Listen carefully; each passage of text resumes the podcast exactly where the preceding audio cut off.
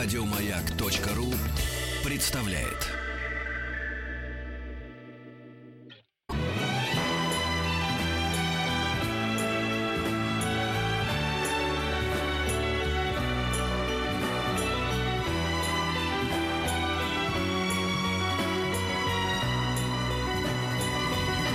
Спутник кинозрителя.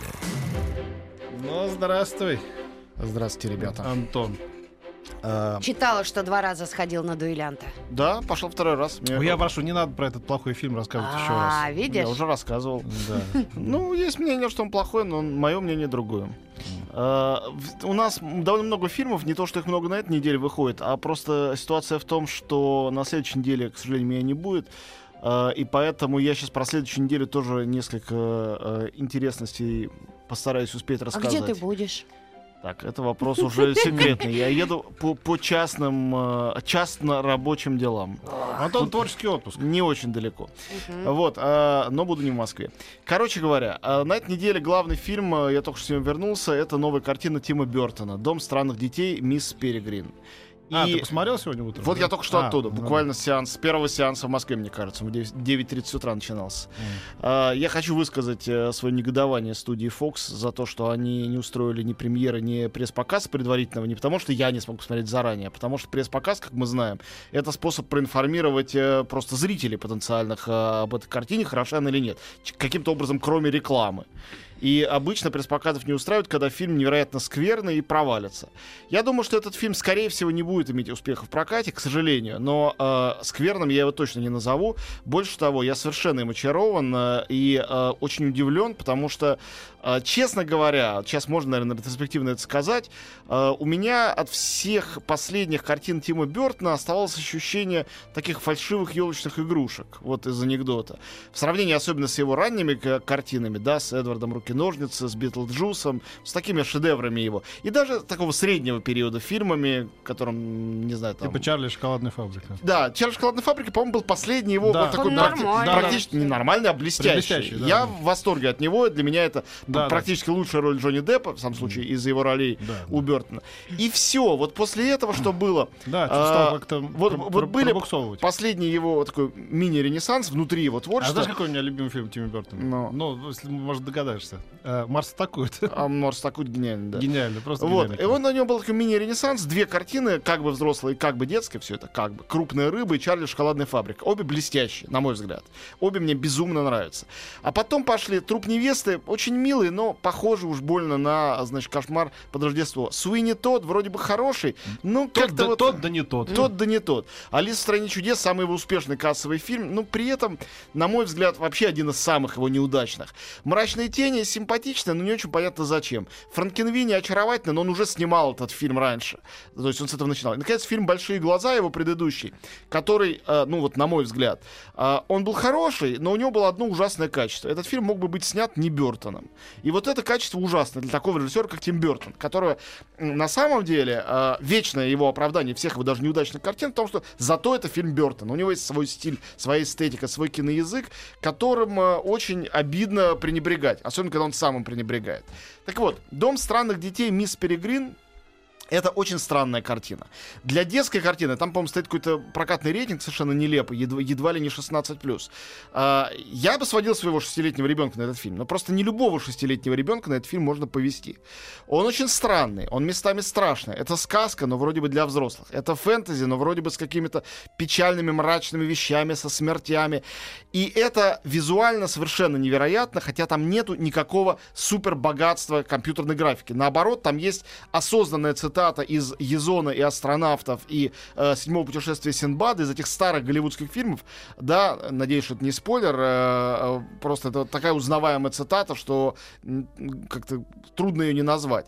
Помните из этих старых фильмов сцену, когда скелетики оживают и начинают друг с другом бороться? Это вот в 30-е годы, в 40-е весь мир смотрел, уронив челюсть. Сейчас это выглядит, ну, такой смешной анимацией. Вот тут такое тоже есть.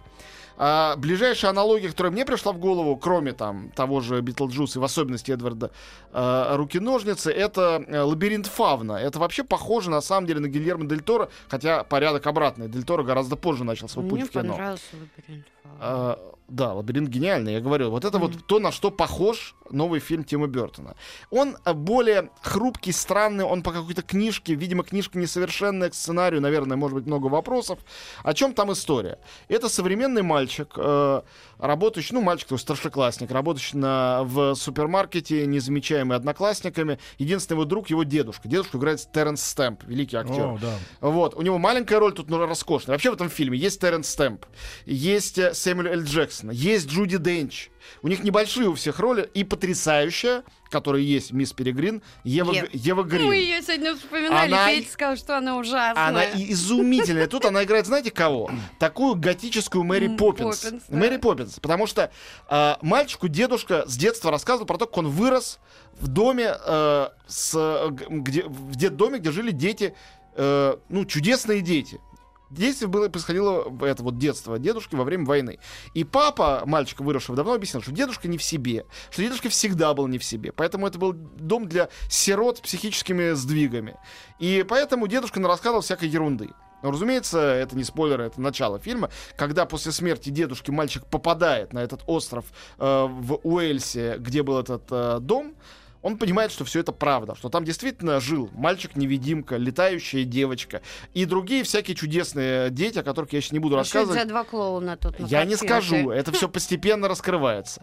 Вот. А домоправительница там, тоже обладающая волшебными способностями, я говорю, она типичная э, Мэри Поппинс, только, ну, как бы с другим бэкграундом, вот это самая мисс Перегрин, которую играет Ева Грин.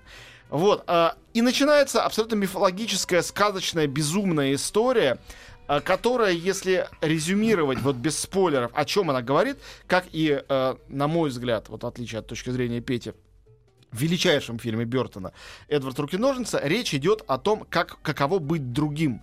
И как можно не только а, погибнуть и быть изгнанным из-за того, что ты другой, не такой, как все, а как можно обратить это в свою волшебную способность. Вот эту вот свою другизну. Это в лю- Стричь купоны в прямом смысле, как это делал Джонни Депп в фильме. совершенно «Только верно. розни». Кстати, тут есть прямая тут цитата, есть сцена с этими кустами, постриженными в форме динозавров. Вдруг она появляется, это для тех, кто помнит и знает. Можешь не обращать на это внимание, но, э, как всегда, у Бертона замечательный production design, то есть работа художника-постановщика И бле- эффекты красивые. блестяще. Все эффекты не просто красивые, они кустарные. Тут очень мало компьютера. Или он такой сделанный незаметный. Потрясающий точный выбор оператора. Вот лучше невозможно было придумать. Снимал все это Бруно Дельбоннель, который снимал Фауста для нашего Сакурова, снимал Амели, снимал Гарри Поттера несколько последних серий.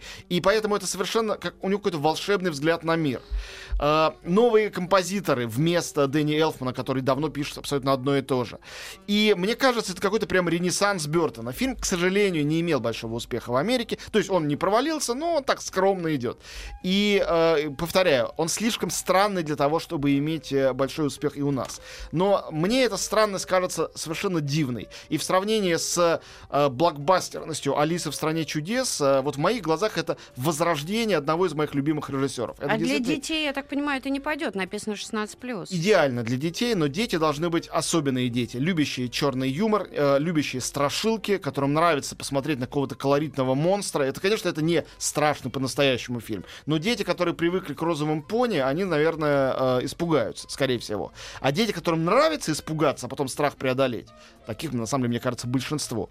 Я уверен, получат удовольствие от этой картины. Я говорю, я своих двух детей, одному почти 7, другому 14, обоих собираюсь вести, и я абсолютно уверен, что им обоим понравится. А вот этот мальчик, который черненький, главный, он так я э, смотрю, герой, он чем-то похож на Камбербеча. Слушайте, мальчик, но это, это какой-то... э, Эйса Баттерфилд его зовут. Это реально какой-то новый э, Джонни Депп. Но он не похож внешне на Джонни Деппа, но Он то, то чем был Джонни Депп э, в, э, значит, э, ну, вот в первых фильмах, да, Да, когда он был да. сов- совсем юнцом, в первых картинах э, Бертона. Замечательный он здесь, замечательный. Ну и просто, вот, э, честно, мне, я просто испытал огромное зрительское наслаждение от этой картины. Она, наверное, очень несовершенная, но такая классная, что хочется всем ее посоветовать. И я даже готов в, в ответ принять э, ваше негодование, когда многим из вас это не понравится. Наверняка так и будет. Вот, ну хотя бы Нет, полюбуйтесь слушай, тогда. ну ты не, не сравнивай в любом случае вообще, это же не дуэль какая-нибудь. Это, это даже, даже менее удачный фильм очень талантливого человека, каким является, конечно, безусловно, одаренным от Бога э, является Тим Бертон. Вот есть люди, которые как бы должны были родиться режиссерами. Мне кажется, он один из таких людей. Согласен. Я, я не представляю его другой в профессии. Как бы, да, вот Э, там полностью, полностью с тобой согласен. И девочка английская, которая играла, дебютировала в фильме «Не отпускай меня», играла в, Маниф- в «Малефисенте», молодую Малефисенту, она, мне кажется, тоже у нее большое будущее. Э, зовут ее Элла Пернелл, и она, опять же, чистая, э, значит, э, Кристина Ричи в молодости. Вот какая она была, такая э, пухлощекая с- девочка со странными глазами, какой она была в ранних э, прекрасных, ну, в том же самом э, ру- рук- руки-ножницы, в ранних картинах Бертона. Поэтому, ну вот всем идти. На мой взгляд, всем идти, это действительно очень хорошо и как-то, ну, неожиданно, неожиданно классно. Для меня было неожиданно. Мгм. Вот. И, а, кстати, актер это Тейса Баттерфилд, он тоже, э, тоже английский актер. Э, так, э, я очень закопался в эту картину. Давайте быстро пройдемся по остальным. На этой неделе фильм «Коллектор» Алексея Красовского. Дебютная картина российская. Фильм получил приз за лучшую мужскую роль на фестивале «Кинотавр». Это неудивительно, потому что там в главной роли Хабенский. Константин Хабенский. И это монофильм. Фильм про коллектора. И весь фильм мы видим Хабенского, который ходит по офису, разговаривает по телефону, э, смотрит в компьютер. И это сделано довольно увлекательно. как-то у меня образ коллектора не вяжется с образом. Хабенский. Там Хабенского. придуман такой коллектор. Он не то, что битый вы- выш- вышибает э, из должников деньги. Он их шантажирует по телефону, А. всячески там на них давит так и сяк, а потом его начинает шантажировать его самого. Кор- Не короткий нудно смотреть. Нет, совершенно не нудно, только, к сожалению, в сценарии есть несколько поворотов. Давайте я не буду их раскрывать просто из милосердия, которые абсолютно, на мой взгляд, психологически не, «Милосердия». неправдоподобны. Неправдоподобно. Не, ну, не буду, потому что спойлерами Мгм. этот фильм можно Это убить. человек, когда у него дефект речи, он говорит, что не нужно смотреть. Он говорит, не нудно смотреть. Да, да, да. Не нудно. Не нудно смотреть. Вот, ребята, и завтра открывается в Москве и в Питере ретроспектива Дэвида Финчера. Показывают несколько его картин на большом экране, в частности, В Питере, бойцовский... по-моему, через неделю, нет? А, да, может быть, но на этой неделе в Москве, вот А, завтра. я, я вот не совпадаю. Я А, бой- завтра в Питер, а ты- Бойцовский клуб и 7, в частности, на большом экране показывают. Ну, мне кажется, если вы не видели эти картины, и если вы не видели их на большом экране, это точно тот режиссер, который надо Я смотрел смотреть на большом- бойцовский клуб в свой первый визит в Париж в 99 году. Ну, ты был потрясен? Да, ты знаешь, но, э, как сказать, э, мне кажется, в, в конце он стал пробуксовывать во второй половине, точнее, в, в последней четверти. Ты Вот ж по-французски не бум-бум. там были субтитры. Это у нас показывают какие субтитры французские были, а по-английски показывают. М, На ну. Елизе, там как обычно. Вот, значит, э, э, это с этой недели. Финчера не пропустите, э, значит, будьте умнее. Следующая неделя, очень коротко. Э, Я бы начал с фильма «Франц». Это картина Франсуа Озона. Я немножко о ней говорил из Венеции. Получил там приз для актрисы молодой Полы Бир э, за лучшую женскую роль для актрисы-дебютантки. Это э, очень стильная э, и немножко из-за этого такая выхолощенная, черно-белая, хотя местами переходящая в цвет. фамилия Пиво? Пола Бир? Бер А. Бер, а. Да. Вот, мелодрама. Ретро-мелодрама. По мотивам... Шутка. М, а, По мотивам э, фильма «Недопетая колыбельная» Эрнста Любича. Правда, сценарий сильно переделан. Вот, эта история... Но это не повлияет По- на нас. Да, это точно. Эта история э, после того, как после Первой мировой войны в маленьком немецком городке девушка приходит на могилу своего жениха. Она живет с родителями этого жениха, она безутешна. И видит еще одного человека, который приходит на эту могилу, молодой, молодой человек, и кладет туда тоже цветы. И она заинтригована, она его не знает, она с ним знакомится. Выясняется, что это француз. Ну, а понятно, в Германии это все французов ненавидят. Тем не менее, им ужасно любопытно, они приглашают его в свой дом. Выясняется, что это друг Франца, Франц называется фильм. Франц это этот самый погибший жених, которого на экране, соответственно, нету. Его нет уже в начале фильма в живых.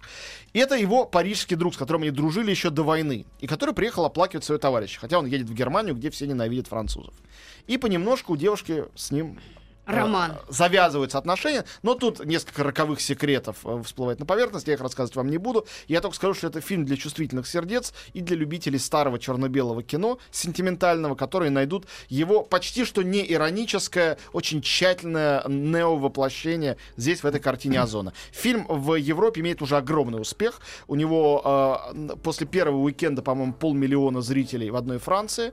Это очень много. И э, для, ну, как бы, я, конечно, завидую, потому что представить себе, что такого рода вот стилизованный авторский фильм, ну, такой полуавторский, но это явно не блокбастер, снимут в России, на него массово пойдут люди, невозможно. Еще раз, что это за фильм? Как? Франц. Называется Франц. А как Это- назывался тот единственный фильм, который, чуть ли не единственный фильм Озона, который я посмотрел, который мне понравился?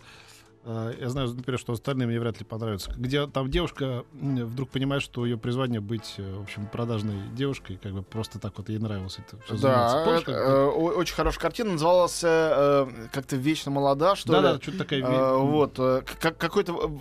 Не, «Молодая прекрасна». «Молодая Вот, прекрасна», Да, да. Была такая одна из предыдущих его картин. Может быть, даже просто предыдущая. Нет, нет, две, два фильма назад. Сделал. Про. Инферно просят. А, Значит, Озон хороший режиссер, не все его фильмы равноценны, это хорошая картина. Меня она оставила довольно равнодушным, не, не затронула сентиментально. Но я видел людей в зале, это было в Венеции, которые реально рыдали на показе, растроганные О. происходящим. Поэтому, ну, мне кажется, это многим очень понравится. Мгм. Выходит, э, простите, пока не про Инферно, фильм «Ученик» Кирилла Серебренникова. Опять же, много о нем рассказывал еще из Кан, но не могу не сказать то, что это социальная драма, очень смелая, провокационная, говорящая о, э, как бы, прежде всего, о религиозном экстремизме. Сюжет это, как в старших классах обычной российской школы появляется, ну, один из детей становится м, таким православным православным, так что даже э, священника, преподающего основу православной культуры, он прогоняет и не хочет с ним иметь дело. Собственную мать учат добродетели. Ну и, в общем, он превращается в такого религиозного террориста. И только учительница биологии пытается какой-то силой логики ему противостоять. Учительница биологии, кстати говоря, тут сыграла Виктория Исакова совершенно замечательно. А остальные актеры в основном это актеры Гоголь-центра, с которыми имеет дело Кирилл Серебренников, которых он воспитал. Вот. э, Очень современная картина, которую в Каннах э, почти э, единодушно ругали российские критики, а все остальные критики мира хвалили. Американские, французские, английские. А фильм... ты что делал? Мне фильм нравится. Ага. Ну, он, э, опять же, он несовершенный. Мне не Разве кажется, что это... ездит кто, кто- кроме, кроме тебя еще? Российских Вот, критиков? начинается. За это меня ненавидят все российские критики, за такие вопросы. Вот. э, И, Для меня коне- это новость. конечно, э, надо сказать про «Инферно», что я не могу о фильме «Инферно» Рона Ховарда по одноименному роману Дэна Брауна с Томом Хэнксом в главной роли, не могу ничего о нем сказать, потому что подписал специальную бумагу, запрещающую мне А. до премьеры что-либо о нем говорить. Я скажу только, что если вы Не действительно этого Дэна Брауна. собираетесь пойти на этот фильм, то Ну, вы... я люблю Тома Хэнкса. Вот. Я Вы- люблю Тома Хэнкса, да. Если вы любите Тома Хэнкса, то сходите еще раз посмотрите «Чудо Да, на да, Гудзоне». Гудзоне, да. э, э, Клинт Иствуд, оно все еще на экране. Тома можно понять, конечно, это он воспринимает это как челлендж, присваивает, прикарманивает большой гонорар за это инферно, но в остальном подумайте дважды и трижды. Хотите ли вы э, узнать все, что вы узнаете Я не из хочу этого ничего фильма? знать ни про творчество Дэна Брауна, которого считаю международным прохиндеем. Да, да, что правда, то правда. Ну вот, к сожалению, э, так скажем, э, авторы фильма хороший, значит, А Рон э, Ховард ре- тоже режиссер как-то- Рон Ховард, он хороший, талантливый Он режиссер. хороший, но зачем он занимается хороший том. Ну, они деньги зарабатывают, Петя, А ну то, что у за него- а то у идиотские него денег нет, у того другого. Ну, знаешь, тут очень много смешно. денег. Да, А, ну что... А может, у них творческий непокой? Так, я... э, Ну, тогда точно не в фильме «Инферно» его как-то... Мы ты по- подумай, какая-то сложная задача. Взять э, чудовищный роман, при этом А. популярный, и превратить его в хотя бы неплохой фильм. Да. Мне кажется, в «Ангелах и демонах» у них это получилось. А что будет следующим? Он будет делать 50 оттенков серого? Куда И- еще и- Рон Ховард я не знаю. с-? Я, посмотрев «Инферно», где действие происходит э, в Италии Ты и, в, подписал и- бумагу. и в Турции, я минимальные вещи говорю, это относится скорее к роману. Вот если действие происходит во Флоренции, то где оно будет происходить? Во флорентийском баптистерии. Если в Венеции, то в соборе Ну, Святого понятно. Марка. Марк. Если в, в- в Стамбуле, то исключительно в Святой Софии. Я вот жду, когда они, наконец, Дэн Браун напишет роман, они снимут фильм, где в Василии Блаженном найдут библиотеку Ивана Грозного все-таки и узнают, что библиотека заражена страшным вирусом, который должен уничтожить весь мир, но Том Хэнкс Всё. не Знаешь, позволит. им. должен доценка это самое экранизировать потом скоро? Рон Ховард. Ну, не сразу. Дай ему закончить с Дэном. Еще больше подкастов на радиомаяк.ру.